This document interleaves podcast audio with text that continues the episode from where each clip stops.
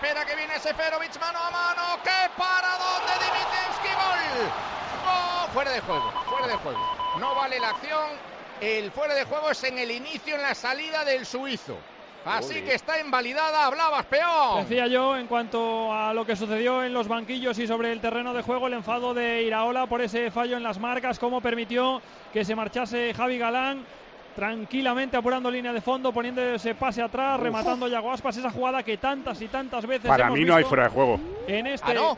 Es, El hombro. hay que Yo- tirar. Yo digo Es que el tobillo, ¿eh? Es el tobillo del jugador del Rayo, el pie, ¿no? Sí, pero yo digo el hombro izquierdo de Seferovic puede estar. Bueno, de hecho está en revisión, ¿eh? El juego no se ha reanudado. Pie con pie, ¿eh? O sea, va a estar. Uf.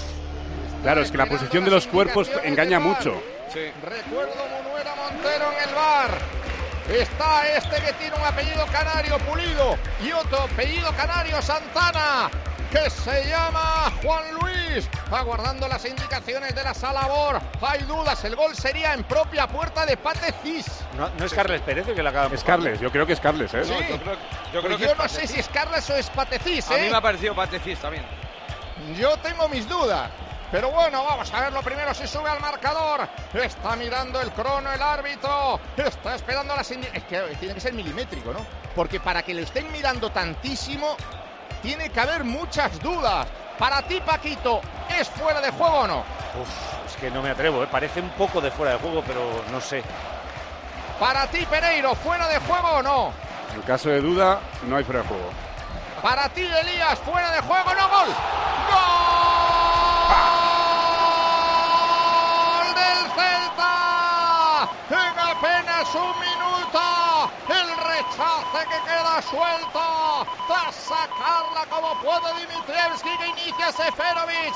Y finalmente, venga, vamos a dársela a Carles Pérez, que es el delantero, marca para el Celta, segundo de los vigueses, marca el Celta al 9 de la segunda. Había empezado mejor el Rayo, pero como diría el otro, fútbol es fútbol. Marca el segundo el Celta. Marcaron los vigueses en dos minutos. Dos goles. Celta 2. Rayo 0. ¿A quién le damos este? Porque Pate- a Pate- Para mí es Pate- ¿eh? Pero no, así es. que- es que le da a los dos. Yo creo que da a Cales Pérez y luego le toca. Sí, pero yo creo el toque de Carles Pérez, que es involuntario, iba fuera. Va gol. No, Va- yo no, creo- no, va fuera a- yo os digo lo que yo veo Sí. en el campo y luego Para me lo decís el por de la Carles tele. iba fuera y toca en Cis y va para adentro. Creo. mí- Entonces, en entonces el es el gol en propia puerta. Para mí en el, en el campo, Patecis es el último en tocar el balón. Pues ha tenido un minuto mágico eh, el Celta, un minuto horrible Patecís. De el tiro al palo de RDT, que yo creo que todavía no lo he visto. Bueno, yo no lo he visto. No sé si No, lo- no, yo no lo han puesto, ¿no? No lo han puesto.